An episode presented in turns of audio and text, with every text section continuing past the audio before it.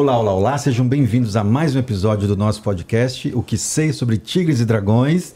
E recebendo tigres, eu já falei outro dia, tentei fazer um trocadilho com tigres, tigresas, dragões e.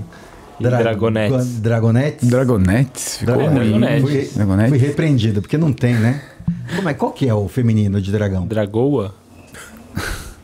Dragoa? Eu acho que é Dragonete. Dragão. Enfim, se você sabe, dragão. escreve pra Dragão. gente aqui. Seja bem-vindo a mais esse episódio, como sempre, recebendo grandes nomes do, da cultura chinesa, da arte marcial chinesa. E o nosso convidado de hoje é um exemplo disso. Professor Marcelo, muito obrigado pela presença. Eu que agradeço, eu que agradeço a- o convite e a oportunidade de estar aqui com vocês, dialogando aqui sobre a arte marcial chinesa. Muito bom. Rômulo, recadinhos? Por favor, é, vem, vamos afagar o algoritmo para levar esse diálogo tão produtivo que a gente tem aqui semana a E eu semana. tenho certeza que hoje vai ser produtivo. Eu tenho certeza que hoje vai ser produtivo. Então, clique aí no curtir para subir esse vídeo no- na, na escala aí do YouTube, para chegar para mais pessoas, para que a gente possa divulgar é, mais, mais essa informação. Compartilhe, se inscreva no canal, ative o sininho e mandem comentários e perguntas. E manda um pix pra gente também, né? É, o Pix eu deixo pro final normalmente, mas pode mandar no começo também, Pode não tem problema. também. Voltando, acho que além de produtivo aqui, que eu acho que foi o Márcio que falou, Eu. você, esse episódio vai ser, no mínimo, no mínimo, mobilizador do seu fazer marcial e do seu pensar a arte marcial chinesa. Então, se você não pegou uma pipoquinha, pega. Se você já pegou, senta aí. Se você estiver fazendo o seu treino aeróbico, bota o fonezinho e intensifica o treino, porque Ah, vai é. subir o cardio aí, né? Bom, bom lembrar, estamos no Spotify, no Castbox, no Google é, Podcasts e no Apple Podcasts. Então, procurem a gente aí. Não tem como não ver. Dá cinco estrelas, faz tudo que pode fazer. E se você tem um. Tá, tá usando outro tocador de podcast, põe aí nos comentários, pede pra gente que a gente vai ver de colocar em tudo quanto é tocador aí possível. Boa. Dentro das limitações, né, gente? Pelo amor de Deus. Muito bem, muito bem. Quem quer começar aí? Você, você é o âncora, você é o chefe. Eu quero começar? Eu quero? Você quer. Ah, então tá bom. Professor, como eu já te dei boas-vindas, bem-vindo novamente. Obrigado. E eu sempre costumo começar o papo perguntando pro, pro convidado como é que se deu a conexão com as artes marciais. Já foi direto pelo Kung Fu? Teve alguma coisa anterior ao Kung Fu? E por que também? Por que? se foi o Kung Fu, por que o Kung Fu? Na verdade, não foi o Kung Fu, eu fui pro Karatê, em primeiro lugar, né? E eu fui pra arte marcial porque eu tinha medo de brigar na escola. E eu queria resolver aquela, aquele medo, aquela angústia que me dava quando alguma situação de conflito na escola, com os colegas, com os. enfim. Dentro da dinâmica escolar, que os, os professores não conseguiam resolver e que a gente tinha que resolver no pátio. Né? E eu me morria de medo disso, né? Era uma situação muito difícil para mim. E aí eu fui buscar alguma forma de tentar resolver esse medo, de, de curar esse medo, ou, ou sei lá, fazer alguma coisa a respeito. E a arte marcial surgiu porque perto da minha casa tinha uma academia de karatê. E aí eu falei, ah, vou lá. Minha mãe não queria, aí eu fui lá. Eu tinha acho que uns 12 anos de idade, mais ou menos. E aí eu fui, gostei do negócio, mas tem a mensalidade, tem o uniforme, tem inscrição, não sei o quê. A minha mãe não queria, não deixou, e o que eu fiz? Eu pegava todo o dinheiro da merenda que eu tinha para levar para a escola e eu guardava. Quando eu fiz o primeiro valor para poder entrar na academia, pum, fui lá e me inscrevi. No karatê. Escondido da minha mãe, sim. Sem saber se ia ter dinheiro pra pagar os outros meses. Claro, claro. É assim que faz a coisa um, um garoto de 12 anos de idade. né? Qual é a perspectiva de futuro? Não sei. É um dia por dia. É uma merenda sem comer pra poder pagar. não, tranquilo. E aí foi dessa forma. E eu fui, comecei a me interessar pela coisa toda, fui estudando, descobri que a academia de karatê não era bem um karatê, era um, um cara charlatão. e aí eu, eu saí dali um tempo, depois eu fui para uma outra academia, também De karatê Shotokan, aí treinei um pouco. Depois eu fui estudar num colégio que era dentro da Universidade Gama Filho. E lá tinha um, um núcleo de esporte muito forte. E aí tinha karatê, judô, luta olímpica. E eu fui treinar karatê lá. Treinei karatê até os quase 18, né? Depois teve vestibular, essas coisas. E aí nesse mesmo período eu conheci o Kung Fu, que abriu dentro no meu bairro abriu uma academia nova de Kung Fu. E eu estava indo para a faculdade, né, no início da faculdade, com 18 anos assim. E e aí eu fui atravessar a rua, pisei numa poça, pulei uma poça na rua, pisei na poça, quando eu tirei o pé veio um panfleto agarrado no pé. Tá brincando? Não, falando sério. Aí eu sacudi, não saiu, eu peguei, puxei, aí tinha um dragão. Eu falei, nossa, que negócio é esse, né? Aí era uma academia. Eu enxuguei o, o panfleto na calça, porque não tinha celular naquela época, você não tinha onde anotar, né? Tava chovendo, aí enfiei aquele, aquele panfleto dentro do bolso e fui pra faculdade. No dia seguinte eu liguei pra lá e fui lá, fiz minha inscrição e aí fui treinar. Tô aí até hoje. Uau. E- e Rômulo, assim, isso, isso dá uma série, hein, de Kung Fu, hein? Dá Você uma do- série, do cinema. dá um roteiro. Dá um roteiro, né? Ainda eu ia até perguntar se o professor tinha medo de apanhar ou de bater, porque desse tamanho, Não, eu tinha medo de, de apanhar. de apanhar. Eu tinha medo de Não, apanhar. porque às vezes tem, A né? minha frequência cardíaca mudava com qualquer situação de tensão, de, de, de conflito. E eu não sabia o que fazer. Nossa. E aí eu, e eu, e eu queria resolver isso. né? Claro. Uhum. Não vou contar os bastidores de- lá de casa, porque, né? Quando apanhava na rua, chegava em Chegava casa, em casa. "Ô, vai apanhar duas vezes, né? E eu falei, pô, vou apanhar duas vezes, cara. Tem que parar com isso. É. Tem que parar com isso, né? Em algum momento. E aí foi por isso, né? Foi por esse motivo. Não por outro, não por um encantamento. é, Sei lá, foi por isso. Medo. Literalmente medo. E eu queria vencer o medo. E aí, por uma sorte do destino, caiu nos seus pés um folhetinho de Kung Fu, que já era que. que, que Shaolin estilo? do Norte. Shaolin do Norte. Shaolin do Norte. Estilo que eu treinei durante três décadas. Treinou, ensinou. Treinei, ensinei. Tudo no Rio. O- o- o- Não, não, não, não. Eu vinha para São Paulo Ah, vinha pra São Paulo treinar. exatamente. Eu treinei na academia do mestre com o mestre Shankawei desde 80 na academia aqui, Barra Funda 87. Barra Funda na Vitorino Camilo. Isso, Desde aquela época? Isso, isso. Mas eu comecei lá no Rio em Ah. 83. Uau. E aí não parei, né? Vim, fui, virei aluno do mestre Shankawei, vinha para São Paulo duas, duas vezes por mês, uma vez por mês, ficava aí o fim de semana treinando, dormia na academia, limpava a academia, lavava a academia, lavava banheiro, dormia na academia, pagava mensalidade e treinava. Que o Gil ainda fala que pagava pra. É isso. Pagava mensalidade, mas limpava. É isso. Pagava mensalidade. Era isso. É, É outro tempo. é, outro tempo, outro tempo. Agora, professor, o que que, o que que você encontrou no Kung Fu que não tinha no Karatê? Que te fez seguir no Kung Fu por três décadas, como você mencionou? Liberdade Liberdade. Liberdade. de movimentação. ok. de, de liberar o meu corpo para fazer movimentos que forem, fossem necessários. Não só é, aquele. Para mim era muito difícil aquele limitador do. do- Sim, tem uma coisa mais. é, é, é- era muito. Para muitas pessoas funciona, mas para mim não funcionava. Eu queria fazer coisas que não eram permitidas no karatê. E eu recebia bronca toda hora. né? Porque eu inventava um movimento. Eu falei, pô, mas se eu me mexer assim, vai funcionar, eu acho. Se eu usar a perna assim, e aí rasteira, ba- abaixando o quadril, por exemplo, não tinha no karatê. E eu fiz uma vez e levei uma bronca terrível. E eu fiz porque eu achei que o movimento ia funcionar. E funcionou. Mas né, o professor não gostou. E aí eu levava bronca o tempo todo. E aí no Kung Fu eu achei um pouco essa coisa da liberdade. Dessa coisa que a arte, no sentido da criação, ela permite, né? Que a gente faça, que a gente elabore coisas, né? Que a gente saia da caixinha. E aí o Kung Fu me deu isso. Né, e tem uma diversidade de tal Sim, luz, né? sim. X de tal luz incrível. né, Sim, fundo, né? sim. E mesmo que você não use um, você pega de cada um uma coisa, são muitas coisas. O repertório é enorme, né? Então eu acho que foi um pouco isso, esse meu encantamento com, com Kung Fu.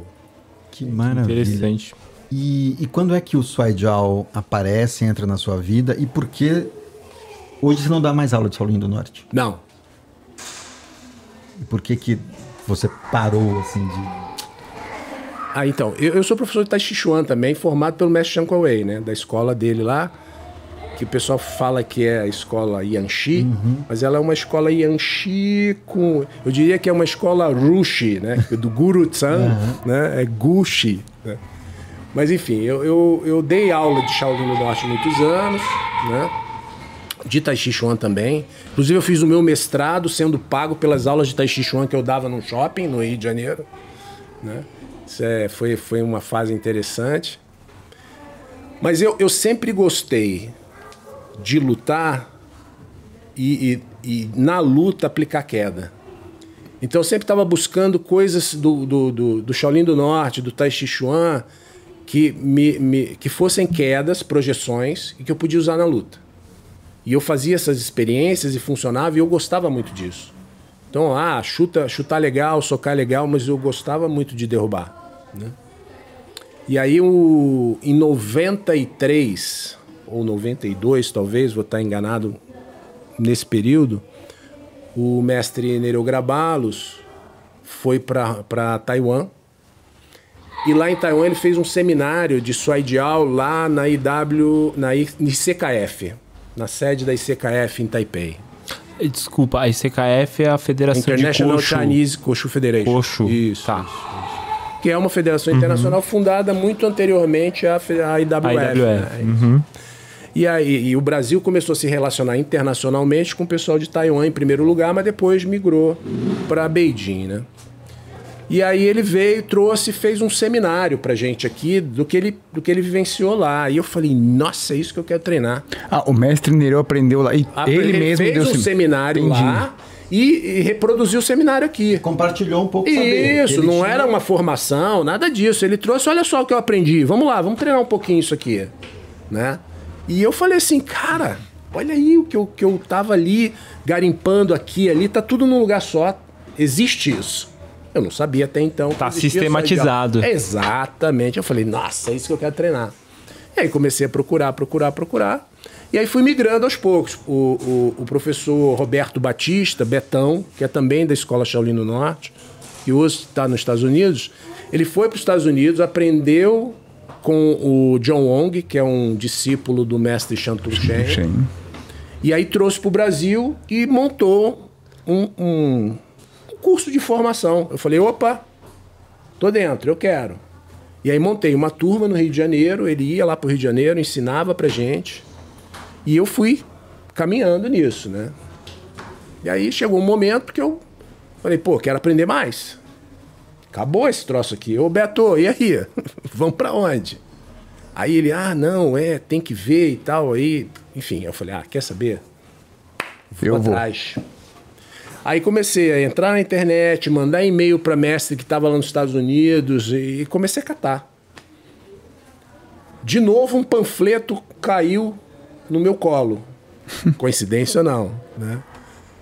Que era de um camp em Beijing, ministrado pelo mestre Li Baohu, pelo mestre Ma e por dois instrutores dele lá Django, que é o seu. que é o meu mestre hoje. mestre. Isso, isso. E isso foi no início de 2008. E eu buscando ali e tudo, né? E aí eu falei, pô, vou nesse, vou nesse camp. Vou nesse negócio aí. Aí comecei a me, me, eh, me corresponder com, com um rapaz que é um neozelandês chamado Mark. Pra eu articular a minha ida pra lá, né? E aí eu consegui, acertei tudo. Aí o que, que aconteceu? Por conta das Olimpíadas, o governo brasileiro, o governo chinês não deu autorização para a realização do, do camp. Porque a China estava com muito Focada. fluxo. Exato. Os caras falaram, não, agora não. Aí o cara mandou mensagem para mim e eu falei, pô, mas eu não posso ir assim mesmo, sem fora do camp? Aí ele, mas não vai ter certificado. Eu falei, cara, eu não quero certificado, bicho. Certificado eu já tenho. Eu quero aprender. Quero treinar, quero. É. Aí ele falou, ah, então vem.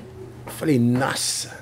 Arrumei minhas, minhas bagagens, Fui para Beijing, fiquei lá 45 dias a primeira vez. Só sofrendo lá.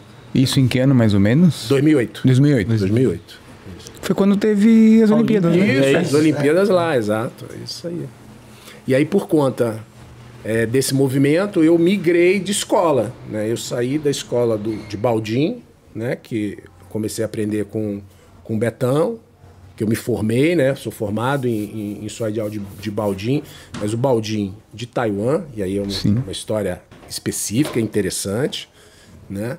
E aí eu migrei para a escola de Beijing. Aí hoje eu sou aluno do mestre Madiangor. Hoje, desde 2008, né? Fui para lá, bati na porta, fui o, o mestre Cal na época me me recebeu lá em Beijing, me, me apresentou as pessoas e tal, enfim, me deu um apoio nesse primeiro momento. E aí eu fui para lá. O, o- aquele curso que teve da Confederação, acho que deve ter sido antes de 2007, que acho que o senhor que estava à frente. Isso. Foi baseado no. no Baldim. Baldim. Ah, tá. sim. Que é o- esse curso quem fez foi o, o que o, André, o André? o And- Foi que o André se formou. André, né? Isso. É, antes de entrar, então, eu queria perguntar. A gente já tocou aqui algumas vezes no tema. Aham. Então eu queria ouvir do senhor uma descrição do que, que é o Soijiao. É, inclusive, a gente entrevistou o Agnaldo, que é Isso. seu aluno. E Isso. eu tomei uma dura dele aqui, deixa eu Isso. desabafar aqui. eu tomei uma dura dele porque eu falei assim, geralmente quando eu vou falar do Swaijiao, para tentar simplificar para um leigo, eu uso a expressão que depois o Agnaldo me deu. Ó, cuidado, cuidado. Não, mas eu não vou brigar, não. Eu uso a expressão assim, ah, o Swaijiao, vai ter uma oficina aqui de Swaijiao que é uma espécie de judô chinês. Eu falo isso. Agnaldo falou, não tem nada a ver. Não é isso não. Eu falei, não, Guina, mas não, mas não foi o Swaijiao que influenciou a criação do judô? Não, não, não, não. Não sei isso não. E aí eu fiquei meio assim. Então, né? bu- bem lembrado. É, de- deixa eu fazer só um, um, um, um, um apontamento. Né? Na verdade, você tem uma possível influência do Soidial em um- na criação de uma escola de Jujutsu chamada Kitoryu. Uma possível. Uma possível influência na criação de uma Entendi. escola de Jujutsu chamada Kitoryu. Por volta ali de 1630, por ali. né? E aí, não, um pouquinho antes, um pouquinho antes. E aí você tem a escola Kitoryu é uma das escolas de Jujutsu praticadas pelo Jigoro Kano. Ah, ok, ok. Então tem um caminho possível de influência, mas é, eu gosto de dizer que as coisas não são tão lineares como a gente gosta de pensar, porque é confortável. As coisas são espasmóticas assim e orgânicas, né? Então, talvez eu tenha um contato registrado, reconhecido entre um chinês que sabia só ideal e um, e um pessoal do Japão que sabia jujutsu e eles dialogaram ali, criaram alguma coisa, mas não porque o chinês queria criar, por uma questão só de ah, eu aprendo isso, aprendo isso, vou somando e, e monto uma escola para mim que eu acho que é legal. E aí você tem várias outras influências no meio do caminho até chegar a Jigoro Kano, porque a, a, a, a distância é longa. Sim. Né? E Jigoro Kano não aprendeu só nessa escola aqui, Torrio, ele aprendeu outra também. Outras, né? Mas ele era especializado em duas. Uma só de projeção e uma de solo. E a síntese dessas duas escolas virou judô. Virou judô. Então, assim, Ah, eu não tô totalmente errado, hein? Então, assim, É, uma fagulha. o professor é muito generoso. Aguinaldo, tem uma fagulha. Mas aí, o que, qual é a questão? A questão é que o, o Soy ele está muito mais próximo do wrestling do que do judô. Tanto é que o, próprio termo Jao, e aí você conhece, é, ele diz wrestling. A tradução literal dele é wrestling. Por isso que na década de 50, os chineses colocaram Chungo Shi Shui Jiao, ou seja, wrestling da China, o wrestling ao estilo chinês. Né? Então, o diálogo entre o Soi Jiao da China e o wrestling é muito mais próximo em função da sua lógica do que do judô. Então, o fundamento, além de, de ter um fundamento político, de não é, comparar o judô com com- com o Soidial, né, do ponto de vista político mesmo, você tem uma coisa estrutural, né, de possibilidades de jogo que o judô se afasta mais do que se aproxima, né? Então é nesse sentido. Nesse sentido, eu tô completamente errado. Então a gente Aí pode o professor pra- foi muito generoso de falar, tipo, Gil, nada a Mas ver. agora ele foi muito generoso de, ó, colocar coisa. Não, mas ele te deu uma nova explicação. É um wrestling Exato, por isso eu tô ao estilo chinês. a Isso, minha, a minha afirmação de Quando, que quando a literatura eh, trata o Soidial em nível global, ela fala Chinese Wrestling. Ela usa esse termo para fazer. Mas é sua- correto a gente falar que o Shuai Jiao, ele é mais antigo do que, por exemplo, um judô? Sim, É, é correto. sim, corretíssimo. E, e a influência do, do que a gente vê na Mongólia? É, por eu ia Isso é perguntar outra disso também, é. Também que a gente já leu, que É. já vi em algum lugar, Então, que falam desse... Dos mongóis, É, né? é. Como uma luta tribal mongol, né? então, Também. mas aí eu vou ter que falar porque e os manchus, Pois é. Que também tem Sim. Bocan, né, que é luta de agarrar e derrubar. E os povos do, do, do, do oeste asiático, nômades, que tinham luta de agarrar e derrubar. E toda essa troca cultural que existiu entre a China, os povos nômades, a Rota da Seda. E a gente pode ampliar e falar dos nossos povos Eu ia, originários eu aqui, ia né? falar Sim, isso. sim. Nossa. De Yanomamis, Ruka enfim, gente- Ruka. Ruka- É, exatamente. Então, assim, do ponto de vista da, da- da- do estudo das, das lutas, né, de uma maneira mais é, ampla, né, usando lutas como um termo guarda-chuva, né, é, a gente tem luta de agarrar e derrubar nos cinco continentes. Ela é um movimento atávico do ser humano. Isso na sua essência como isso. manifestação corporal. Isso, exatamente. E aí, obviamente, que a, que a construção e a sistematização dessas modalidades passam pelas relações culturais. É indissociável. Então, é óbvio que o Bok mongol, que o Buk da, da Manchúria, de- do, do Soidial turco, né, do, do Soidial islâmico, né, de Shanxi, por exemplo, eles fazem um caldeirão que vira o Soidial que a gente conhece hoje. E o próprio Soidial Han, que tinha o nome de shampoo em algum momento, né? Que, que, que, era, que era lutado só de calça e sem camisa, vai se construindo até chegar no dia de hoje.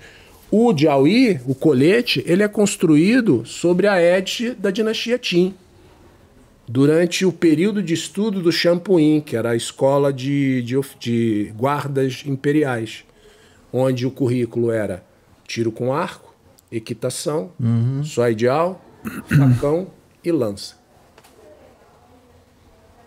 Uau. Não tinha Então praticamente. Chuanfa, não tinha Chuanfa, não tinha. E aí os caras se dedicaram 300 anos da existência desse, dessa escola de estudo que foi criada exclusivamente para desenvolver o soidial e preparar guardas imperiais. 300 anos desenvolvendo métodos de treinamento do soidial. Isso a gente está falando de que Dinastia Qin. dinastia Qin... É, antes, antes do. Até 1911. Mil, é. 1600 e 1630. Enfim, agora não, não leio. não, sim, Até 1911, quando, quando cai o último imperador. Dá pra gente. A gente tem elementos hoje, a partir dos estudos que você fez, para dizer em que momento histórico ela te- tem esse, esse salto de, de projeção para. Então, não é linear. Essa é a questão. A gente quer, a, a gente quer achar, todos nós, isso é, um- é, é- é uma questão ocidental, de modo de pensar as coisas. A gente quer achar uma linha condutora que a gente consiga ver toda a trajetória de alguma coisa que se transforma em outra coisa, que transforma em outra coisa, numa sequência lógica. Só ideal ele, ele tem uma, uma gênese e um desenvolvimento separado. O, o, o, o, o Quandial, que é punho, punho e pé, ele nasce não do soidial. Ele nasce por uma demanda. co- contextual específica. Assim como as armas nascem anteriormente a tudo Não é a isso. partir do Swaijal. Não, Nasce, não. nasce meio que Separado. uma outra linha, É, uma exa- paralela ali. Exatamente, é isso aí. E aí o que, que acontece? Eu tenho tangências históricas, por, também por, por questões contextuais culturais. Por exemplo, os, os testes militares chineses para ascensão na carreira militar passava por teste de luta. Quanto mais elementos você agregasse no combate, melhor você ia nos testes oficiais. Então o cara começava a treinar várias coisas e aí você fazia uma fusão e depois a coisa seguia sozinha. Então você tem um desenvolvimento paralelo distinto e você tem pontos de tangência entre eles. Que aí você tem trocas. Óbvio, né? Então, por exemplo, o Quandial começa a absorver algumas técnicas de projeção. O Soidial começa a absorver algumas técnicas de chute, principalmente de, de chute e de, de mão, de palma da mão, né, para uso. Então, você tem isso. E aí você tem também as armas, né? Que estão ali também no outro pra- paralelo que antecedem a todas as outras duas. E que elas vêm que, em dado momento, começa a se tangenciar e começa a se mesclar para fazer um currículos específicos para atender determinadas demandas sociais do seu tempo cronológico. Não, é maravilhoso, né? Essa Nossa. imagem. Sim. É- essa imagem que, que você está trazendo, professora maravilhosa. Eu lembro que a gente teve um papo com o professor Samuel Mendonça, Sim. lá de Campinas. Meu amigo. E que a gente ficou viajando aqui, porque ele citou. Ele trouxe um livro e ele cita um general que chama General Titi Quan. Uhum. Esse general foi muito importante para a criação do Shen Tai Chi. Uhum. E ele também influencia, numa certa medida, o Tan Chen. Influencia Aham. o Louva-a-Deus. Uhum. Ambos eram lá de Shantung, lá da, re- da terra que a gente chama de terra do louva-a-Deus. E o, o Shen Wanqing é de Shantung também, é da terra do louva-a-Deus. Então, certamente, a gente, eu e o Márcio, a gente às vezes fala aqui, certamente deve ter tido esse momento entre esse... E o Wanqing era um general também, que sabia algumas técnicas de luta, Sim, algumas sim, armas. sim. Então, certamente isso aconteceu, apesar da gente não ter um registro histórico, na nossa imaginação a gente fica aqui. Então, mas eu acho que é, que, é- que é- isso, que é- né? que eu acho que é a lente que a gente está usando para olhar o fenômeno. Porque não tem registro é, escrito desse evento, Exatamente. mas você tem um comportamento cultural social que se E repete que te leva. e que te essa leva a deduzir esse tipo E de não, e nos coisa. taulus de louva-a-Deus e nos taulus do Shen Tai Chi, a gente encontra alguns elementos. Por exemplo, cotovelo, que a gente estava falando. Sim, sim. aqui. Você tem o Pao Trey, que é o segundo taulu do Shen Tai Chi, que tem um monte de golpe de cotovelo. Sim. E que aí você vai pro, pro, pro, pro Talan Chen, você tem o uso do cotovelo numa. numa. Muito similar ao que você. similar, O que a gente enxerga no. que você enxerga no Shen. Exatamente. Sim. Então isso é muito, muito legal. Não falei, audiência, que era um episódio para você, ó. Caraca, que legal. E aí, então, pra fechar a questão do Suaidial, então eu entendi que o que a gente chama de Suaidial hoje é uma coletânea, uma, É uma síntese uma cultural. síntese de várias Síntese etnias cultural, né? chinesas. É isso, De- isso, exatamente. Que interessante. E aí, assim, entre aspas, quem falou isso foi o mestre Li Boru. Eu não tô, não sou eu que, que tô colocando isso como uma conclusão minha. Eu tô citando citação direta mesmo. O professor mestre falou isso. Ele explica isso, explica isso pessoalmente.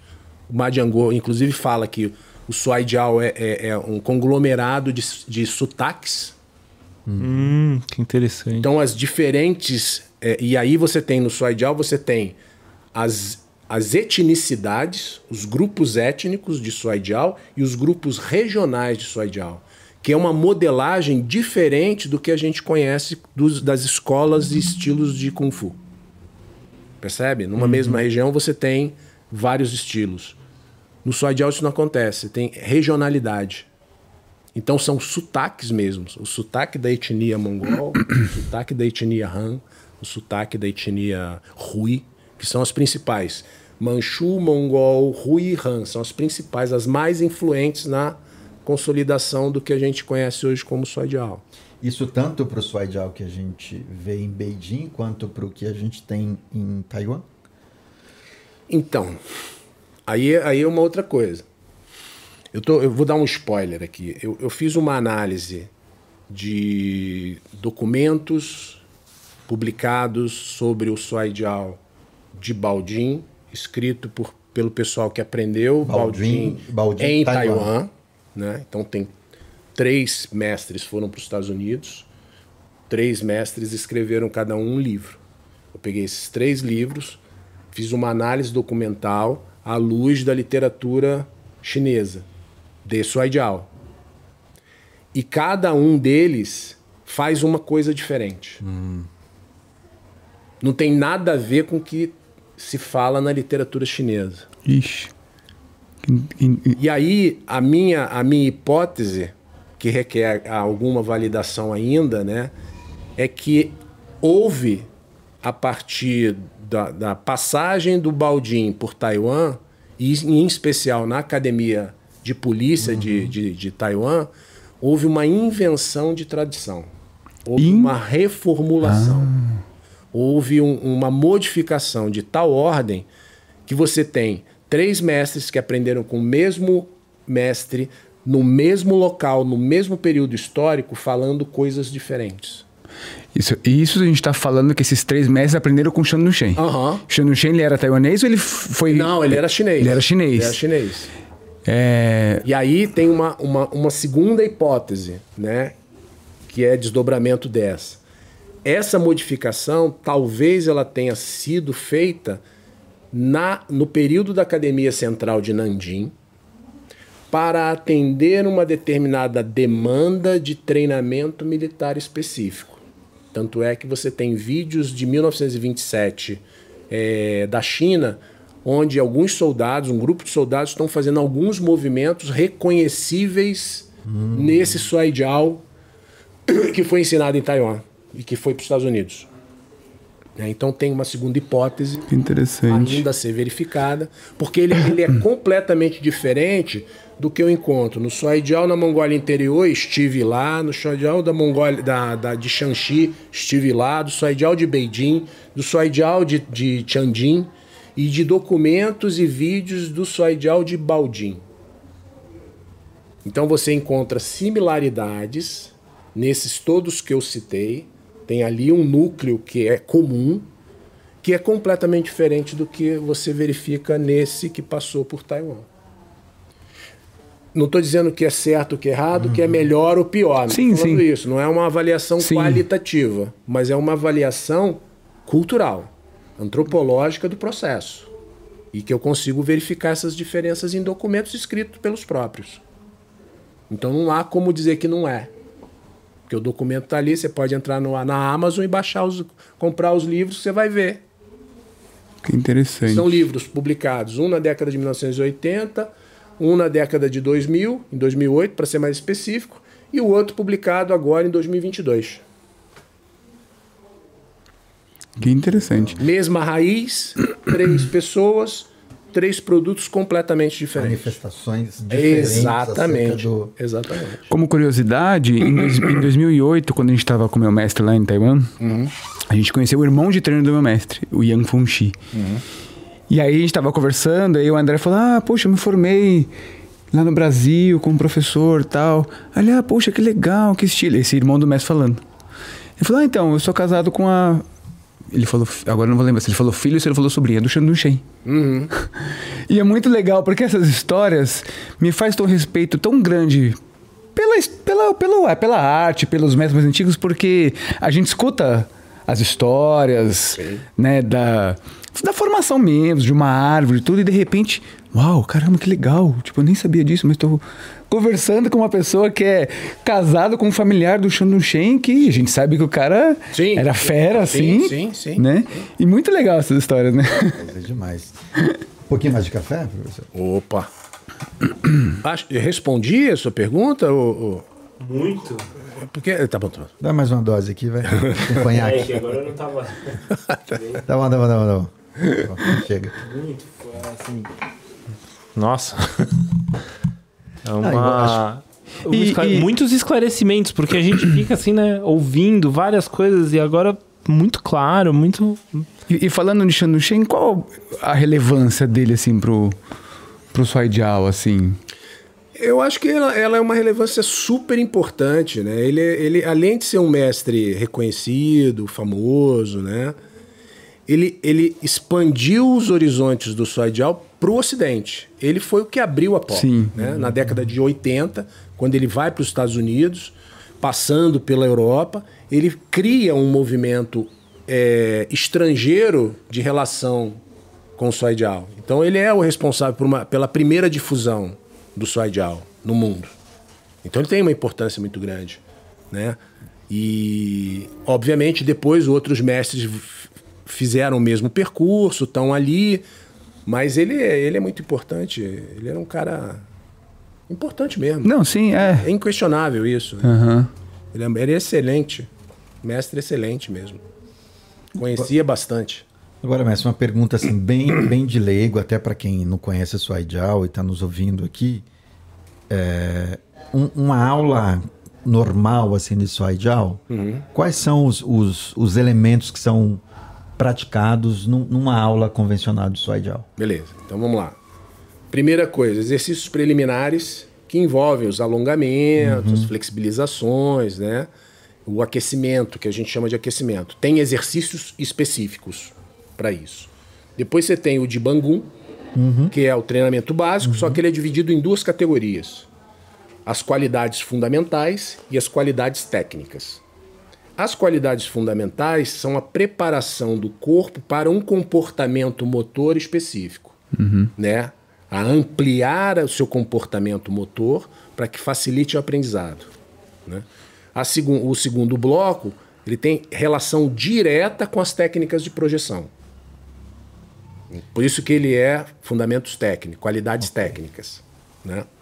Depois você tem o Jalban, que são as técnicas de projeção, que você treina dois a dois, com as entradas, com isso, com aquilo. Depois você tem a luta. E numa sequência lógica de treinamento, você tem o treinamento com equipamento. Em todas as aulas, esse momento É, da luta aparece. Sim, sim. Independente da, da sua, Não, independente. da sua não. graduação. Não, ah, você vai fazer dentro das- do- dos seus Sim, limites, né, do, do ponto de vista da organização didática, para aquele conteúdo específico para aquele Sim. aluno. E aí você vai construindo isso. E você tem as técnicas de caminhada, as técnicas de pegada, de esgrima, que é o chofar, Uhum. chofar, pufar. E uma característica importante, que já que eu toquei nisso, pufar para o Soidial não é base, não é treinamento de base. Pufar para o Soidial é treinamento de andar, Andar. caminhada. Como eu ando. Não tem bah, mapu, gumpu, não, não, não tem isso. Né? Existe é peipu, que é andar por trás, cruzando a perna por trás. Cha- É, shampoo, é avançar. Caipu, peipu, aí vai um chalumpu, tem um, várias maneiras de você andar. E isso é o que a gente chama de pufa, de treinamento de passo. Então o ideograma pu, que para o Kung Fu, para o Quandiao, ele é base, né? Treinamento de base, cavalo, arqueiro, gato, enfim. Para o Soidial é treinamento de passo, de andar. Então, mesmo ideograma, dois sentidos diferentes, porque aí você sabe Claro, melhor claro, do que eu. Claro. O Língua chinesa é contextual. Sim, sim, sim. sim. Então, se você não está no contexto, hum, É. né? É isso. Então é essa a estrutura. Essa é a estrutura da modalidade, né, como um todo. Ela, ela passa por, esses, por esse currículo, por esses conteúdos, e na aula a gente organiza dessa forma. Né? Tem que ter todos esses elementos. É, escutando o senhor falar, é, me dá a entender que o Soidial ele é uma, uma modalidade, uma arte marcial única. Única no sentido assim, você necessariamente você pode ser um professor de Soidial sem treinar Kung Fu. Nenhuma relação. Não tem nenhuma relação, Nenhuma correto? relação. Você... De interdependência. Isso. Entendi. Que, ó, e, e isso na China tem. Escolas, Sim, sim. escolas o disso. meu mestre, olha só, que legal. O meu mestre, ele é professor de Soidial e faixa preta de Taekwondo. Olha só. Por que, que ele foi pro taekwondo? Ele, ele tá no Soidial desde criança. Mas por que, que ele foi pro taekwondo? Porque tinha um projeto do governo de desenvolvimento das modalidades olímpicas e pegaram alguns funcionários, alguns professores e ofereceram a oportunidade de, de dele fazer uma carreira com aquilo, trabalhar com aquilo e mandaram os caras para a Coreia. O cara foi para a Coreia, treinou, voltou, implantou o modelo. E no mesmo centro de treinamento, onde ele trabalhou 30 anos, ele dava aula de taekwondo e aula de soidial. Então ele aproveitou uma estrutura, uma oportunidade que o governo deu e manteve ainda o soidial vivo ali com ele. Então, nenhuma relação com Kung Fu. Nenhuma. O mestre Liu Baohu, por exemplo, ele foi um dos caras que, que construiu o currículo do Sandá na década de 60. Ele foi um dos membros. Os caras chamam, não, chama o, o Liu Baohu que ele vai fazer o currículo de queda do Sandá. E ele foi um dos consultores que trabalhou com isso. E ele não era do Kung Fu, ele era do Soidiao. Posteriormente, ele treina, ele foi treinar Tai Chi Chuan. Posteriormente. Uhum. Né? Então, Agora, aproveitando essa pergunta do Márcio e até o que você comentou agora, professor, não de, de interdependência, mas até de ganho, né? Porque às vezes a gente recebe alunos no Shantaiti, ah, não, eu vim fazer Shantaiti porque eu quero melhorar a minha base, que aí eu vou melhor, melhorar a minha execução no, sei lá, no ou Aham. vou melhorar, inclusive, as minhas qualidades de luta. Pensando desse jeito que eu estou narrando aqui, é, eu, de repente eu sou um lutador de sandá, quero melhorar minha habilidade de, de projeções, e isso é um- uma narrativa possível, é um, um caminho possível, ou seja, sou um atleta de uma modalidade, quero adquirir um pouco mais de ganho em projeções ou em quedas. Você tem dois caminhos aí, eu acho, né? Aí, o caminho é dele se aproximar de uma pessoa que conheça só ideal para trabalhar com ele a questão das projeções aplicadas ao sandá. Aplicadas ao. É exato. Claro. Porque aí você tem que fazer deslocamento. Só ideal ele se desloca para esse lado como possibilidade, se desloca para o lado da, da defesa pessoal como possibilidade e para outros contextos também. né? Então, esse é um caminho que é racional e interessante. O outro caminho, que é o caminho dele aprender só ideal, que vai levar um pouco mais de tempo, porque é uma nova linguagem, Claro. é uma linguagem completamente diferente, é uma linguagem corporal completamente diferente. Que até ele se apropriar dessa linguagem para aplicar no sandá, talvez ele já tenha perdido a curva de rendimento dele no sandá. Então eu acho que o caminho mais lógico é ele pegar um professor que sabe ideal e faça essa- isso e, e que ele possa fazer essa- esse trabalho direcionado aplicando só ideal para o sandá, que isso é possível. Esse diálogo é muito Uhum. possível. Entendi. Legal. Mas são duas coisas, eu acho que. Dois caminhos, É, sim, sim. Caminhos diferentes. Muito legal. Sabe que uma vez eu estava em Taiwan, o Márcio estava comigo também, o Márcio Basílio. E ainda quando eu estava numa busca de me conectar com o mestre de Tai Chi é, tradicional, enfim, e o nosso mestre, o mestre Chi, queria que isso fosse feito via Taiwan, então Sim. eu tava né, nessa. E aí conheci um americano pela internet e tal. Ele me apresentou um mestre em, em Taipei. E fomos para lá. E o sobrinho, o neto desse mestre, era um praticante de Suai Jiao, lá em Taipei. Um cara, pelo que depois o americano me falou, um cara que tinha ganhado alguns títulos e tal, mas ele praticava Tai Chi também. E praticava muito Tui Show. Fui conhecê-los, tô lá no hotel, em Taipei, e ele me falou: Você faz Tui Show? Eu falo: Faço. Eu falei: Então levanta aí. Na recepção do hotel, eu lembro que o Márcio e o Basílio chegaram, tô eu lá sofrendo com um chinês desse tamanho, um corpão de Aham. praticante de Suai Jiao, o cara todo. E eu lá sofrendo, os meninos passaram. O Basílio ficou gritando: Vai, Gil, vai, Gil, pega ele. Ah, a gente já sacou uma máquina pra pegar você apanhando, pô. Imagina que eu ia perder isso. Não conseguia fazer quase nada com o cara, entendeu? Super, super difícil. E depois a gente ficou, ficou muito amigos, enfim, eu fui conhecer o avô dele, chegou lá, quando eu fui conhecer o avô dele, a mesma coisa. Ah, você treina Twitch Show? Vamos. Pá, tá, e torce daqui, torce dali, enfim. Eu tô narrando isso até pra pra contar um pouco é, em cima dessa pergunta que eu fiz, porque na, no momento que eu tava tentando usar um pouco do Twitch Show que eu tinha com ele, eu sentia que tinha uma coisa diferente ali. Então, eu vou te contar uma história. Eu, eu sentia que tinham falado, não, pera lá.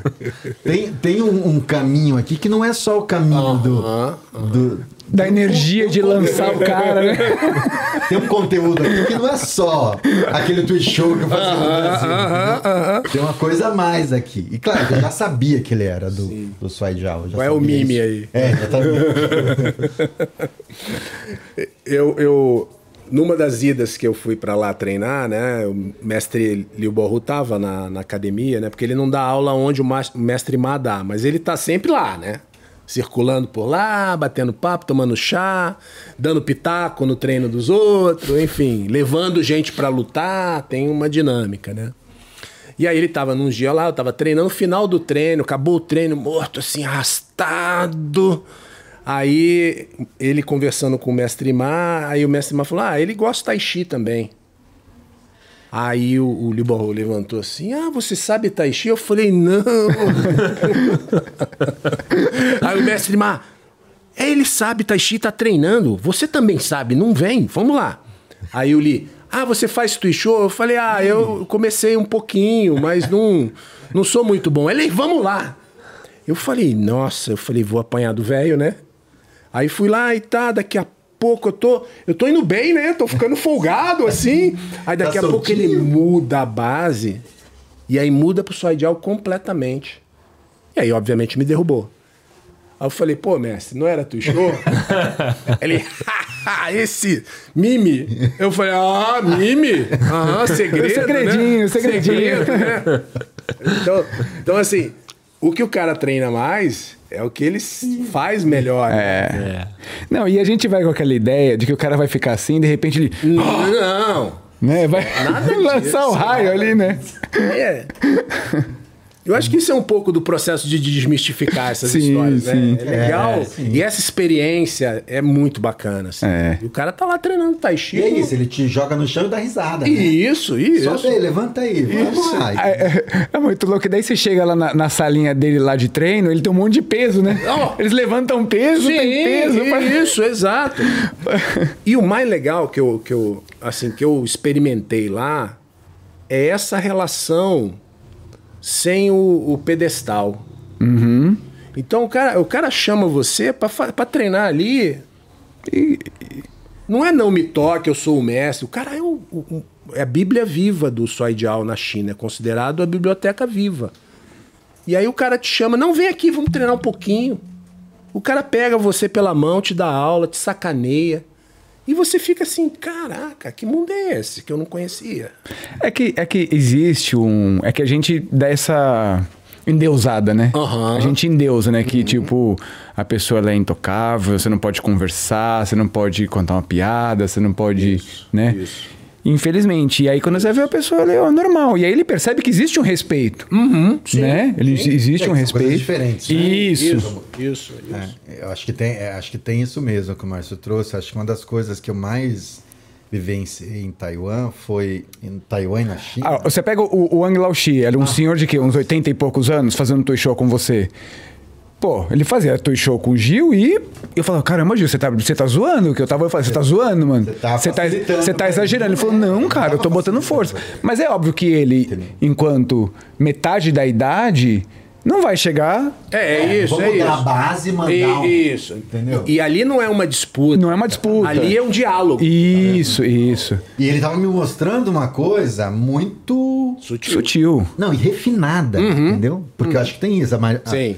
A partir do momento que você vai treinando, treinando, você vai refinando Sim. a sua técnica. Isso, você, exato, né? exato. Acho que isso acontece em todas as, as modalidades. Eu acho que isso é o, o grande barato. Mas essa coisa que o Márcio trouxe do respeito, acho que é uma das coisas que, que eu mais observei os chineses e os taiwaneses é, observando em mim, em outros estrangeiros. Aham. A gente fala dessa coisa do pedestal que, que você mencionou. Eu me lembro até de uma live que você fez, professor, com com o Moraes, que é o nosso amigão, Ah, professor isso. Moraes, isso lá na pandemia, eu acho, não sei. E que eu acho que em algum momento isso apareceu ali na, na fala de vocês, um pouco nessa linha do que você trouxe. Ah, aqui a gente coloca o mestre lá no pedestal, fica uma coisa quase inalcançável e tudo mais. Mas acho que tem um exagero aqui, né? Aham. Porque você vai para lá e de fato você tem isso. Você tem uma relação respeitosa com aquele Sim, mestre. Sim. né? Você não vai. tenha dúvida. Você não vai romper essa barreira do respeito, mas ele vai se colocar ali com você de opa. Isso, vamos, fazer. lá. Vamos fazer, vamos, Vamos desenvolver. junto, vamos- Isso. Deixa eu sentir o, o teu movimento. É isso, é E de fato isso Sim. dá um, um Não. tranco na gente aqui. Sim. né? Você falou, opa. Pô, eu. Isso o- é possível? Eu posso tocar no mestre? A, a última vez que eu fui, né, que foi em 2019, antes da pandemia, na despedida, que o mestre ma- ele tava com a- fazendo as malas e tudo, ele foi lá me entregar, um- me deu uns presentes e tudo mais. Ele veio, me abraçou. Aí eu. Sabe quando você toma aquele susto? Aí ele falou: É, não é brasileiro, não é assim? Exatamente. Aí eu falei: Ah, eu que legal. Porque eu chego abraçando, eu, eu rompo a coisa mesmo. Sim. E eu abraço o, o velhinho também, eu abraço, eu chego, abraço. E, porque é, um, é a maneira de afeto nosso. É a maneira de da gente se relacionar. Sim. Mas eu vou, eu vou quebrando isso. E, e a coisa assim, eu não faço isso para ganhar posição. Eu faço isso porque é, afetivamente é, é um retorno que eu tô dando para eles, sincero, da acolhida que eles me deram lá. Eu chego lá, me sinto em casa, todo mundo cuida, todo mundo dá, pô, assistência, você não fica desamparado em nenhum momento. É uma coisa de louco que eu nunca tive. É, né? é incrível, mim né? é, foi, falei, nossa, eu preciso levar isso. Você não quer nem vir embora, né? Não, não, não, não. Nossa. Embora é ruim. Vocês sabem, né? É, é é estranho. É, né? É, dá uma sensação de tipo, e agora? Quando é que eu volto? É Ou quando eu vou encontrar o mestre de novo? Não, né? é muito doido porque você tem uma sensação de estar na, numa família que não é a sua família de sangue, mas ao mesmo tempo tem essa, esse afeto, esse amor de família. É. Que na hora da despedida é. É estranho. barra pesada, É estranho. É, e você é, muito bem recebido, né? Sim, é sim. muito bem recebido. É esquisito. Pelos amigos, por todo mundo, né? Agora, professor, como é que você vê o desenvolvimento do Suaijal hoje no nosso Brasil varonil, tão grande, tão repleto de professores carregados de saber, de competências técnicas e afins? Não tem ironia, tá, gente? A minha, a minha última fala. Desculpa. Não consegui me conter. Porque hoje a gente tem academias só de Suaijal, Não, por exemplo? A minha. Ah, no Rio de Janeiro. A minha escola eu só ensino Só só ensina aula. Não ensino mais nada. E tem pessoas que, que, que entram lá, talvez nem saibam que você sabe Shaolin do Norte. Não, exato, exato. nem, nem sabem Nem disso. Mas já, já vão com essa informação de que eu quero fazer Suaijal? Isso, isso. Já, já vão sabendo... Muita gente que não é do Kung Fu, Que mesmo interessante. que tem procurado. Que, Pessoal que da legal. Mas já com conhecimento mínimo do que é. É, isso. Aí, Interessante. Procurando como wrestling. mesmo. Isso, exatamente. Pessoal de luta olímpica, pessoal do jiu-jitsu, alguns judocas. né? Pessoal que não treina nada. Eu tenho um projeto de extensão na universidade que eu ensino só ideal. Então eu pego os alunos de, dos formando de educação física para treinar, apresento a modalidade, mostro a modalidade, treino com eles. Então tem esse processo, né? O que eu acho, e aí tentando responder a sua pergunta de uma maneira mais eh, cuidadosa possível, né? que eu consigo, é, é que o Soidial, enquanto ele não for protagonista, ele não vai se desenvolver. Como assim? Hoje ele é um item no menu do Wushu. Ah, ok. E enquanto item do menu é prato de segunda categoria, que não recebe a atenção devida de uma modalidade tão rica e dona de si. Ela não depende do Kung Fu para viver. Ela calhou de vir para o Ocidente ali imbricado com os mestres que treinavam Kung Fu, que tal. E aí isso se confundiu um pouco. Mas você vai na China, você vê que a infraestrutura é completamente diferente, a organização esportiva é diferente, as associações são diferentes. A minha, a- a- o meu mestre ele é do Suedial só. A esposa dele é do Wushu, é professora de Wushu. Ela faz o trabalho dela separado e ele faz o dele. Não tem Assim, não, vamos aqui na mesma escola. Não existe isso. Existe isso aqui. E aí, por conta disso, o Kung Fu ganha protagonismo, né? O Kung Fu que eu falo é o Quan Jiao, né? Punho, punho e pé. E o Soi Jiao fica ali para botar um, um diploma na parede, para dizer que eu tenho no currículo. Um acessório, né? É um Como se fosse um acessório. acessório. Exatamente. Eu tenho um carro, vou botar a roda, né? A roda... Isso, isso, isso. Então, enquanto essa mentalidade não mudar, o Soi Jiao no Brasil não vai se desenvolver. E como fazer para mudar essa mentalidade? Ou como não, desculpa, o que fazer? Então, eu, eu, eu acho que uma coisa que eu estou tentando fazer, e aí eu só posso fazer, falar do que eu estou tentando fazer, né? É, é aproximar o Soi Ideal da universidade e propor nas universidades projetos de extensão só da modalidade, para que eu torne a modalidade visível, conhecida, né? E que gere é, interesse por pessoas distintas, não só o pessoal do Kung Fu. O Soi Ideal não é só para o pessoal do Kung Fu. O Soi Ideal é para todo mundo.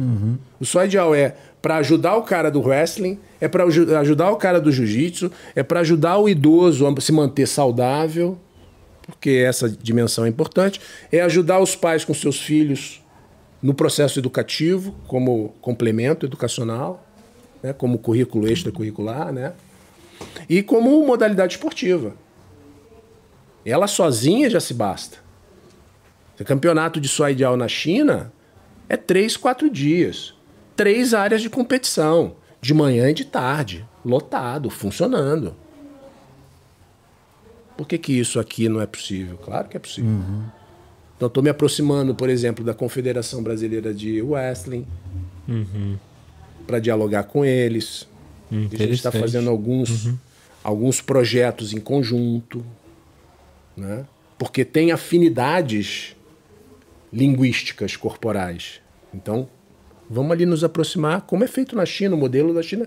O, o, o Soidial está num, num departamento que é judô, luta olímpica, levantamento de peso e Soidial. Não está com o Wushu Sim. na organização do governo. Separado completamente. E ele não é olímpico. E não há um movimento de transformar ele olim- eh, em, em modalidade olímpica. É uma outra concepção. Ele está na universidade, por exemplo, com jogos universitários, separado. Só de só de aula. Será Eu que eu- tive, eu tive em, em- em- Foi em. Foi na Mongólia Interior, Rohot, o nome da cidade. E lá teve um campeonato universitário de Soidial. Fui lá com o meu mestre, ele me levou, né? Eu fui lá, não, o meu mestre me levou, porque senão não ia, não. E a gente assistiu quatro dias de campeonato universitário com 480 atletas de 46 universidades diferentes da China. Então, assim, tem muita coisa que dá para fazer. Né? O problema é que o Soidial não pode ficar sendo subalterno para atender algumas demandas particulares que não pensam na modalidade, que não estão nem aí para modalidade. Um absurdo que acontece aqui, por exemplo, é o Soidial ser é, a competição de Soidial ser desenvolvida em cima de um leitai. É um absurdo. A chance de você ter uma lesão grave de um atleta que cai da borda é enorme. Isso na China não acontece. O, a, a competição do Soidial na China é aquele círculo É no, no, chão. círculo no chão. Com um, um tatame, de, um tatame, um amortecimento de, de 8 centímetros de espessura. É semelhante às competições de Shentaishi. Também são É, feitas. ele no chão e é. É, nesse, nesse... E a área é redonda. É redonda. A área é redonda. Exatamente. Tradicionalmente, não se chama leitai, se chama jiaochang. Tchau, tchau. É campo. Campo de soy jiao. Vamos lá. Como, como chama mesmo? professor? Jiao-chan. Jiao-chan. Jiao Então, de projeção, de derrubar, chang de campo. campo. E essa, esse formato circular, Aham. é, porque eu tenho muita uma imagem, né? De novo, voltando à questão étnica, tribal, Aham, aham. tem a ver com a, a, a roda em volta da fogueira, um, Sim, né, sim, que- isso. Vem daí, então. Então, todo o circo, toda é, cultura tradicional antiga, a reunião das pessoas não é em matriz, é em roda. Em círculo. Só a roda ou o círculo colocam as pessoas na mesma posição de igualdade. Então a roda é uma manifestação de equidade daquele grupo. E o só ideal tem isso. Né? Ninguém ali é mais ou menos, ninguém tem uma roupa diferente ou não. É todo mundo igual. O que muda é o nível de conhecimento. E o nível de conhecimento é precedido pelo nome da pessoa. Quem é o mais antigo, que mais conhece? Quem é o ancestral? Quem é o. Né? Mas está todo mundo ali partilhando do mesmo conhecimento. É completamente diferente a estruturação.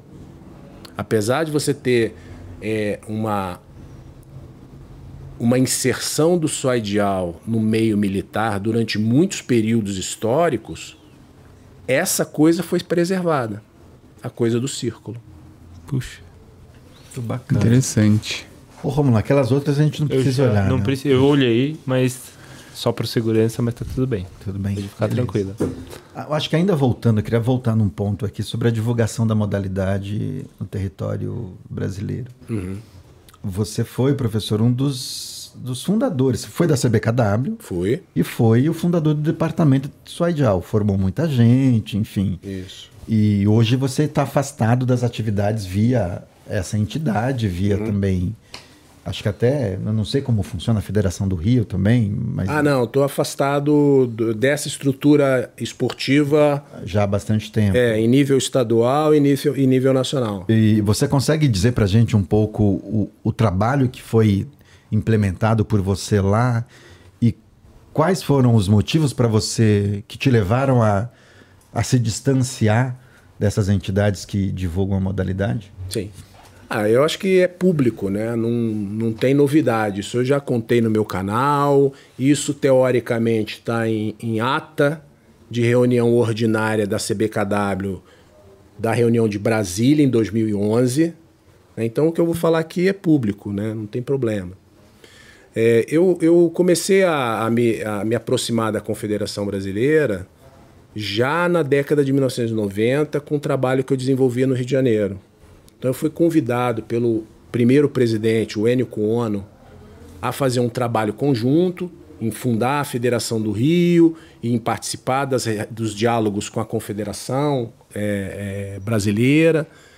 Eu não consegui fazer na época, não tive perna para fazer na época a fundação da federação, mas participei da federação quanto pude lá no Rio de Janeiro. A partir de 2000, eu comecei a me aproximar, a trabalhar com a confederação, né? Então eu fui num período supervisor técnico, auxiliar do Sandá, auxiliar técnico do Sandá. Eu fiz lá o meu, a minha escolinha, o meu estágio já lá, lá no início, na época ainda do Enio Cuono, depois com o Nereu Grabalos, né? Em 2004, o Nereu Grabalos pediu para eu eh, estruturar o departamento de Soidial da CBKW. 2004. 2004. E aí eu, beleza, topei o desafio, vamos lá, eu tinha diploma já, eu era formado em Suaidial de Baldim, ali pelo, pelo professor Betão, né, via John Wong, aluno do Shantung Shen, então tinha lá um, um caminho, né. Eu falei, bom, me senti seguro, vamos lá, vamos fazer, né. E aí fundamos o departamento e começamos um trabalho de difusão da modalidade, de duas, com duas frentes. Uma, começar a fazer eh, dentro dos campeonatos brasileiros um campeonato de suadial, mas um pouco mais flexível no sentido de, de, de trazer as pessoas e começar a implementar cursos de formação, que eram cursos de longa duração. Eram cursos que duravam um ano, um ano e meio, né? E aí eu ia. Então eu comecei um aqui em São Paulo, em Minas Gerais outro, no Ceará outro. E aí eu formei. No Ceará foram 15 professores, em São Paulo foram oito ou nove, se não me engano, em, em- em Minas Gerais foram 10, eu acho, não me, me recordo muito bem, já faz bastante tempo. E fiz outros cursos em outros lugares que não foram muito para frente, porque eram estados menores, com menos potencial de desenvolvimento, como a gente sabe. Né? E aí eu. Essa era, era, era a tônica do trabalho. Formação para difusão, porque a gente precisa de mão de obra para trabalhar, a modalidade não adianta. Você, ah, não tem demanda, mas não tem demanda porque não tem produto. Você precisa apresentar um produto para gerar demanda, né? Você precisa criar uma condição, né? Então vamos ter pessoas para trabalhar, né? E aí, tudo isso, fazendo um parênteses, porque na época que eu estava trabalhando com o Nereu, a gente pensou num projeto de nível nacional para colocar o Vuxu nas escolas. Eu desenhei o projeto todo, bonito, mandamos para o Ministério da Educação, projeto elaborado, assim, bem técnico. Só que veio do Ministério do Esporte uma pergunta: vocês têm con condições de botar um instrutor ou um professor em todas as escolas? Aí a gente olhou para dentro e falou assim: impossível. Morreu. A... Então isso eu falei, cara, precisa formar, Formar. professores capacitados, né? com cursos sérios. E aí a gente começou a estruturar, a primeira estruturação de, de graduação foi feita no, no seio da CBKW, pensada no Brasil, porque na China não tem. Então a gente pensou uma para cá, né? Então vamos fazer para organizar. Nosso pensamento é linear, cara, é positivista, não dá para fugir disso. Vamos, né, estruturar a coisa. E aí fiz, fiz isso também, né? O mestre Nereu deixou o cargo por questões que todos já sabem, né? Questões complicadíssimas. E eu falei, cara, falei com, com o Nereu, eu falei, pô, cara, você, você saiu, a coisa ficou estranha, Isso né? O trabalho ano, mudou, 2000 e... 2009, talvez. 2009. Eu saí em 2011, 2009, final de 2009. Ele falou: não, fica lá que tem muito trabalho para fazer. Eu falei: realmente tem, mas eu preciso ter condições de trabalho reais, né, para fazer esse trabalho. Né? Que quem me dava essa condição era o Nereu Grabalos. E aí começou um negócio de: ah, tem que flexibilizar, tem que aceitar todo mundo. Tem que. Eu falei, mas vai aceitar como? como? O cara não fez sua ideal, não sabe sua ideal. Não, mas se ele faz com o Gifu, ele sabe sua ideal. Eu falei, não é assim que a coisa funciona, né? Não, vamos fazer uns cursos rápidos de formação. E eu fui pressionado para isso durante dois anos, de 2010 a 2011. E aí eu falei, ah, não dá, né? Não vou assinar, não vou assinar, não vou botar meu nome nisso. De forma nenhuma. Né? E aí na, informei a minha saída e esses motivos da minha saída na reunião ordinária de Brasília de 2011. E terminei o trabalho, fechei a, a conta e fui viver a minha vida. Passou bastante adiante. Sim, e aí, cara, cada um que faça do jeito que entende que deve ser feito. Eu posso estar equivocado, né? Mas a- a- não, eu não me coadunava mais com aquela forma de pensar naquele momento. Não? E aí eu falei, não vou assinar isso embaixo. Isso não é meu, não é como eu trabalho. E pronto, foi assim que eu saí. E não, não tem novidade para ninguém isso. Isso é público. É. É, eu, eu muitas vezes eu converso com alguns alunos aqui de por que, que a modalidade só ideal ela não, não cresce, né? Porque, por exemplo, eu tenho aqui. Eu devo ter aqui acho uns três ou quatro alunos que treinam só ideal lá com o André, né?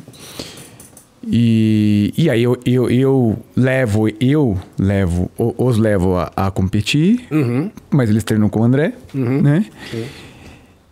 Mas eu, eu vou com uma certa tristeza, porque, por exemplo, ah, eu levo, sei lá, a Raquel já foi pra Brasília lutar, chega lá, WO. Tem- não tem aluno, não Né? tem atleta. Isso. E aí eu pensei assim, bom, beleza, por que, que a gente veio aqui então? Só pra ela ganhar uma medalha? Não é isso que ela quer. É isso. Ela não vibra com isso. É a Sai- experiência. Isso, né? Ela não quer ir lá, ela quer lutar. Sim. Né? KWO, né? Isso. É e isso. aí, muitas vezes, Tem muita gente que quer, tá? E- e- Mas vamos lá. É, Esse e, é aí, é, e aí, muitas vezes, é, eu já pedi para o dirigente naquele momento, assim, puxa, tenta casar uma luta aí, mesmo que talvez não valha o título. Pô, mas, Não, meu luta amigo, casada não mexe no. no isso, títulos. beleza, mas assim, pra gente valorizar o atleta, veio lá de longe, gastou grana, que não sei. Não, isso não. Por exemplo, é, Ah, sua calça tá no tamanho errado. Puxa, mas Qual é o tamanho? qual é o tamanho? Certo. Ou, por exemplo, você não pode lutar com o Jaui com a fitinha azul. Beleza, mas onde eu compro o original aqui? Porque uma coisa é eu que já fui pra China comprar o meu, uma coisa é o aluninho que não tem condições, onde que ele vai comprar? E outra, vai comprar... Podem me perguntar que eu digo. né? Então, aí eu falo assim, aí eu fico com. a- E isso que eu tô falando, não tô nem falando que eu tô certo ou que eu tô errado. Aham. É só. Sim, não, eu, tô- eu tô contextualizando. Isso, aham. E aí eu saio com aquela sensação, tipo assim. Bom, eu tô acabando com a minha atleta, né? Porque ela, ela não lutou. Ou ela foi proibida de lutar porque a calça não estava no tamanhozinho certo, ou porque aquele meu aluno, eu de alguma maneira consegui bancar para ele ir pro campeonato, mas ele não lutou porque o Jaui dele não era o correto naquele momento. Mas eu vi na reflexão, tipo assim, o quanto isso eu tô jogando a modalidade lá para baixo, né? E quanto eu não consigo, de certa forma, flexibilizar para que eu consiga ter mais pessoas. Que, por exemplo, se eu tiver eles dois aqui, excelentes atletas, treinam pra caramba, mas não tem o Jaui vermelho. Mas eles têm um Jaui com uma fitinha azul. Então não tô falando que eles não sabem Suaidial. Eu tô falando que o equipamento deles eles não tinham condições de comprar. Mas se eu quero fomentar a modalidade, aumen- aumentar a modalidade, ter mais. Então, gente, ó, nesse ano de 2000 e tralalá, podem participar pessoas com o Jaui da corzinha. Não tô falando que ele vai com, com o kimono de judô preto. Isso. Não é isso que eu tô falando. Eu não, eu tô É o entendendo. mesmo Jaui que alguém fabricou, mas não tá. Entende o que eu tô falando? Claro. Eu não sei se o que eu tô falando é correto, mas na minha humilde visão, Uhum. né? Puxa, eu não consigo fomentar a modalidade. Porque eu tenho um campeonato com, sei lá, vou chutar um valor aqui, 3 mil pessoas assistindo, onde ninguém vai ver a modalidade, gente. Não, eu perco a oportunidade de fomentar a modalidade. Isso. E o fomento, ele passa pelo processo de financiamento. Isso. Um tapete de, de Suaidial, oficial, bacana, bonito, custa 60 mil reais.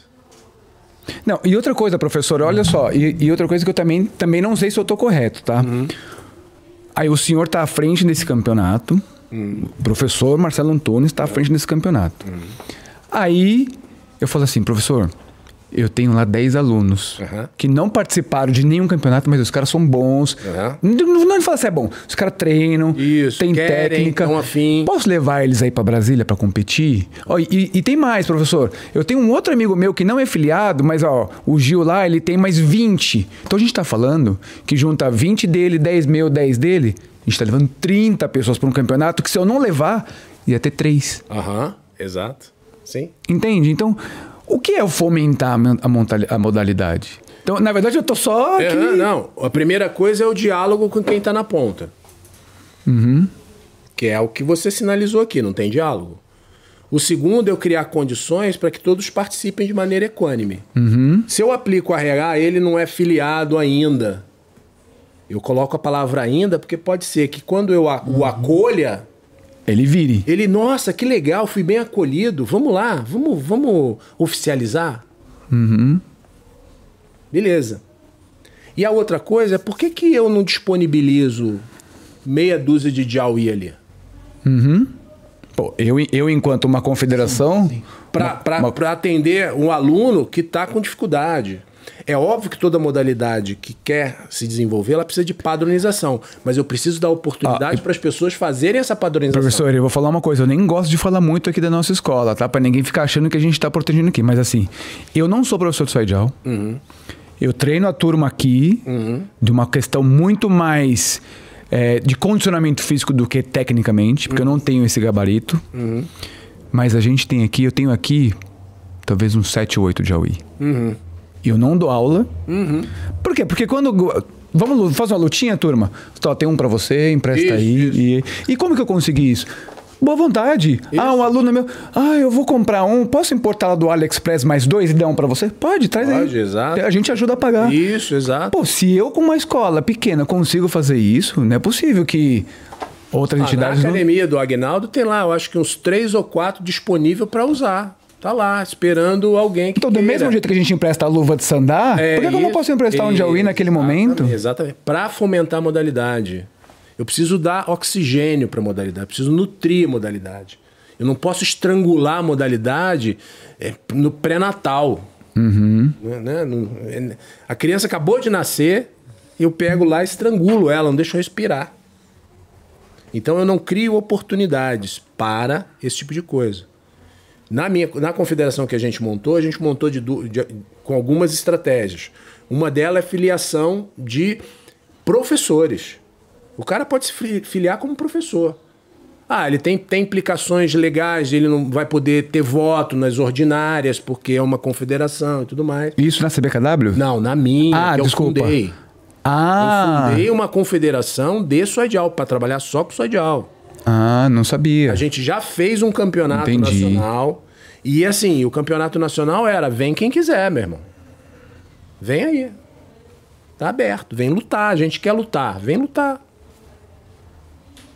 É, é um pouco do que eu penso. É. Dentro de um mínimo de uma regra, Sim. por exemplo. Não, a regra é a regra oficial. É isso, mas- Mas eu tenho uma flexibilidade dali. O cara não tem a bota. Isso, eu ia falar da ele tem bota. o tênis lá, aquele. O feiui lá, o Isso. branquinho. Uhum. Deixa o cara fazer. Não pode fazer descalço, porque é uma questão de segurança. Isso, sim. né? Sim. Mas então deixa o cara fazer. A bota é melhor? É, pra segurança dele é melhor.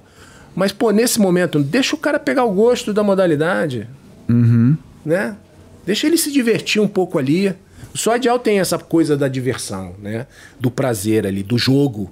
Puxa, tem uns vídeos que eu Sodial vejo é de um... lúdico, é muito legal. Você já viu aquele vídeo lá do- dos velhinhos na, na numa vila? Eles ficam meio brincando pra caramba lá do Soidial, né? Muito legal, né? Sim, sim. E, e, e- por incrível que pareça, o Soidial é uma modalidade onde você encontra mais idoso praticando e lutando. Olha só. Não é fazendo exercício, é lutando. Então você tem, por exemplo, no, no YouTube, você tem um canal do pessoal de Tianjin, por exemplo. Isso. Você olha ali, os caras são tudo 60. Isso. Tem uns de 70, você olha assim, "Ih, esse cara aí tá enrugado demais. É. E tá lá brincando.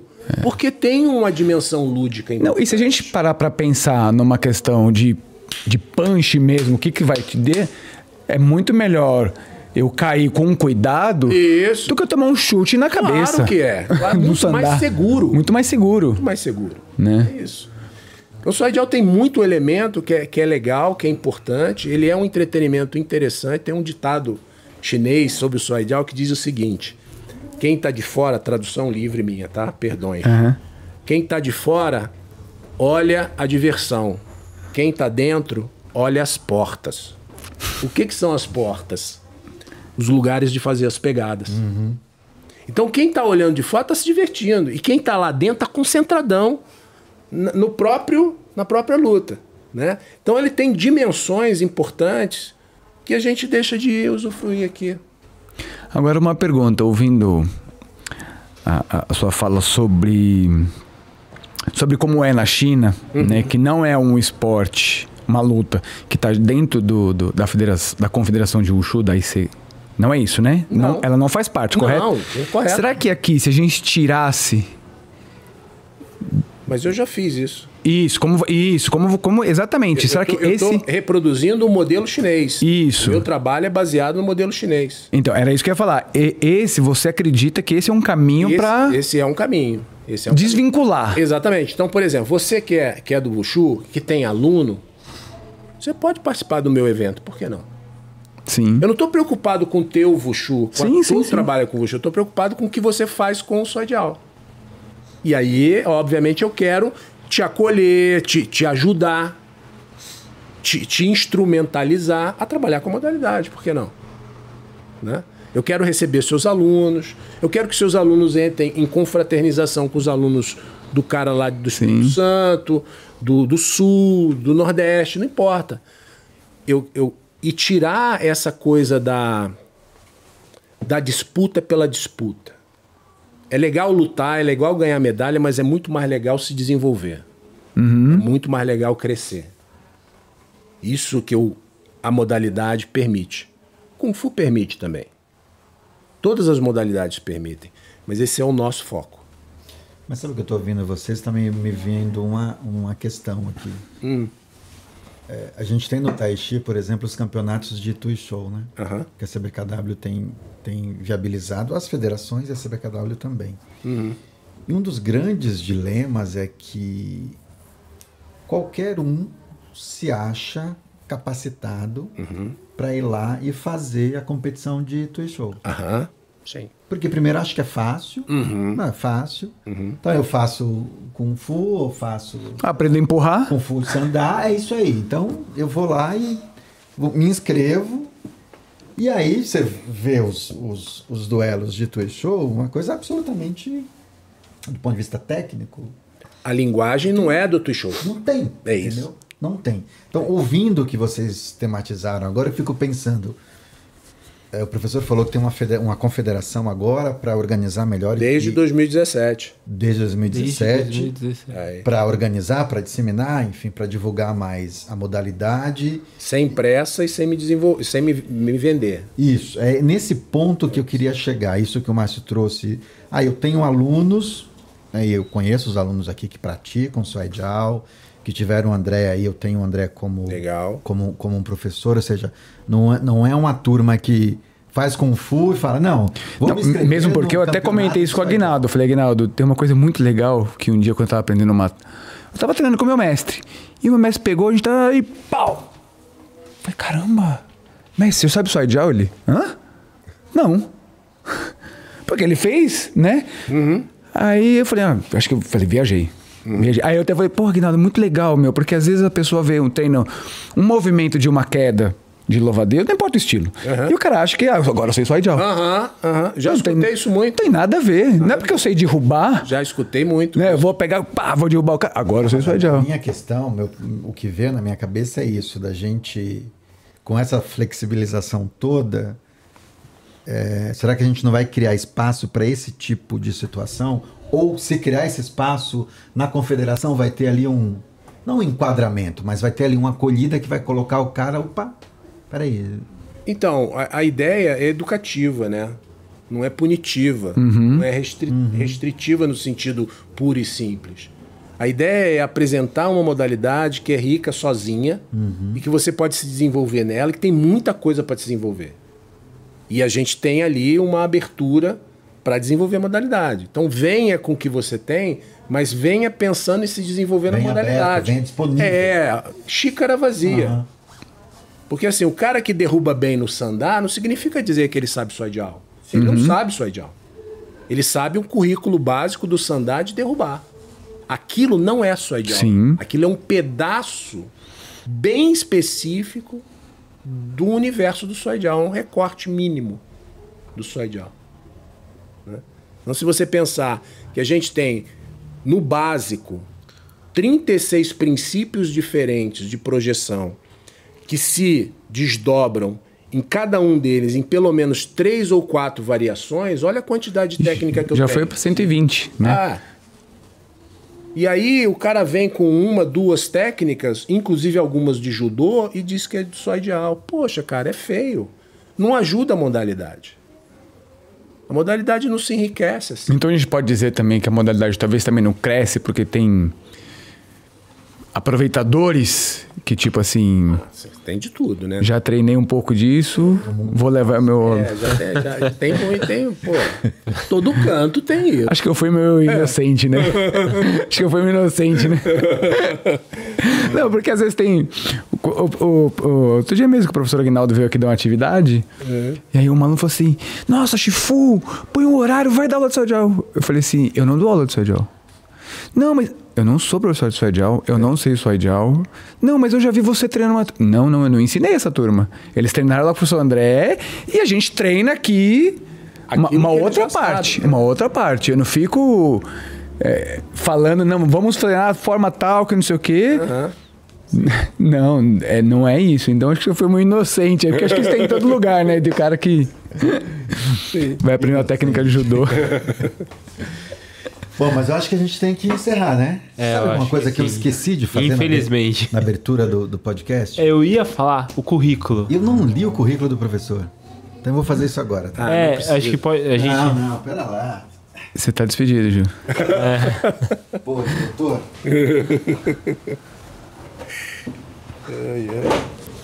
Muito bem. Opa, Pô, de- cuidado com. Mas a gente vai encerrar, né? E, e- não, eu queria, antes de você Acho ler, deixa eu só perguntar uma coisa, professor. Eu sempre fico na dúvida, que também eu escuto via CBKW, né? Não falo sobre as outras confederações Claro, porque eu não né? conheço, mas devia saber que assim, ah, a turma tá indo para um campeonato mundial de sandá. A turma tá indo para o campeonato mundial de Ushu esportivo. A turma tá indo para o campeonato de Ushu tradicional. Aham. E outro dia eu tava falando com o pessoal, falei, gente, qual é o campeonato mundial de Soidial? Eu, eu acho que com certeza tem. Não, Não existe. Não, é internacional. Ah, tem campeonatos internacionais Tem, Soidial, tem. organizado por Então, associações. É, ou- exato. Você tem, teve um campeonato organizado pelos americanos em 2000 e, antes da pandemia, se não me engano. Você teve um chinês em 2015, 2018. É, você tem um campeonato tradicional da França, que é bienal, do mestre Yan Zumo. Que tem lá o campeonato showboy o campeonato soidial no mesmo evento. É um evento tradicionalíssimo, respeitado pelos chineses. Né, que a gente ia em 2019, 2020, mas aí Sim. foi cancelado, né? Então a gente está esperando reabrir para ir lá, né? Porque a gente tem um convite para É, ir não, nesse eu, evento. eu- porque eu, eu tô falando isso porque assim. ah, as pessoas que lutam Soidial, elas passam aqui por uma seletiva, um paulista. Pra quê? Vão pra um brasileiro. E depois? A minha pergunta é para quê? E depois? Isso. Entendeu? É, pra, pra quê? É porque a relação com a IWF no nível internacional não prevê a modalidade soidial, porque a IWF não tem departamento de soidial. A IWF não tem uma comissão de soidial. A IWF não administra a modalidade soidial. Ela é administrada por outras entidades chinesas independentes, que nada tem a ver com a Associação Chinesa de Wushu, por exemplo. Você tem uma associação chinesa de soidial. Ah, entendi. Mesmo você aplica a Toy Show, você não tem na IWF campeonato de Toy Show. E mesmo as competições de Toy Show que a escola do meu mestre participa na China, não tem nada a ver com o jeito de fazer Toy Show aqui. Não, não é, não É, não, eu vejo, é bem diferente. passo fixo. Para mim é, entendeu? é, outra é dinâmica. o mesmo é o mesmo princípio do meni. É para completar o meni. Você manter todo mundo junto ali, preso numa dinâmica. Agora tem campeonato internacional, é só se relacionar com o pessoal lá de fora. Tem uma, confeder uma Só- federação mundial. É o Open Your Mind. Come to the light. né? É, tem uma, uma confederação agora, que foi uma, uma federação internacional que foi criada recentemente, acho que tem uns três anos talvez, que é a World Federation, é, é Soidial World Federation. É uma, é uma iniciativa privada, onde está o Brasil, Estados Unidos, Taiwan e China reunidos no mesmo lugar, e aí tem os convidados da Europa, tarará, aqui da, da América Latina, alguém e tal. É uma entidade, tem uma pretensão de ser uma entidade de nível internacional. Só que ela não tem o respaldo oficial da China. É, uma, empre- é um empreendimento particular. Entendi. Envolve chineses? Envolve, mas envolve taiwaneses também. E aí tem algumas questões delicadas no processo. Os, os chineses da China não reconhecem. E o Brasil está lá entidade. representado pela sua. Não, pela minha não. Pela minha não. Pela, pela é, entidade do mestre Li, Li Winken. Liu Kei. E que faz um trabalho super interessante. Eu tenho um diálogo bom com ele. É em prol da modalidade, cara. Tá funcionando lá? Sim. Vamos lá, vamos fazer a modalidade. Vai ter um campeonato dele agora, internacional. E eu sempre tô lá, vou, conheço o Daniel Weng, que é o parceiro dele de trabalho. E, pô, já tive em evento com ele. Vamos estar nesse evento próximo agora com ele. Então, É, e, e pelo menos o Mestre Lee faz muitos anos que, pelo menos eu escuto falar que ele tem um trabalho. É, ele tem o trabalho. Então, acho que é- Pronto, Ele formou muitos, a- muitos alunos e, e- e continua trabalhando na modalidade. Ah, não, mas isso. Olha só. Vamos trabalhar na modalidade, entendeu? Para com. É o Ou- que a gente estava falando Sim, lá sim. em cima, né? Para com. Vamos trabalhar, né? É, vamos trabalhar. Resumindo, vamos trabalhar. É isso. Bom, como eu falei no início, esse era um episódio para sacudir você aí na cadeira, se você estiver sentado no sofá ou se você estiver correndo. Você- Espero que tenha feito você apertar um pouco os passos. Mais uma vez, muito obrigado, professor, Opa. pela, pela presença aqui. Obrigado pela troca, obrigado pelos esclarecimentos. É sempre bom a gente ouvir e, sobretudo, perceber que tem esse. Quando a gente consegue juntar essas duas dimensões da letra e da luta, né? Isso ganha um. Uma potência. É, isso ganha um outro contorno. É Nossa. sempre muito bom poder ouvir. Recadinhos do coração, final? Curtam, compartilhem e principalmente deixem seus comentários aí, façam perguntas, a gente pode encaminhar para o mestre e tem sido um fórum muito legal de discussão aqui os nossos comentários. Então com comentem e o, o nosso Pix está aparecendo aí, quem puder fazer aquele apoio adicional, né? É. Acho que ajuda. Ajuda, ajuda. É isso aí, gente. Valeu. Obrigado.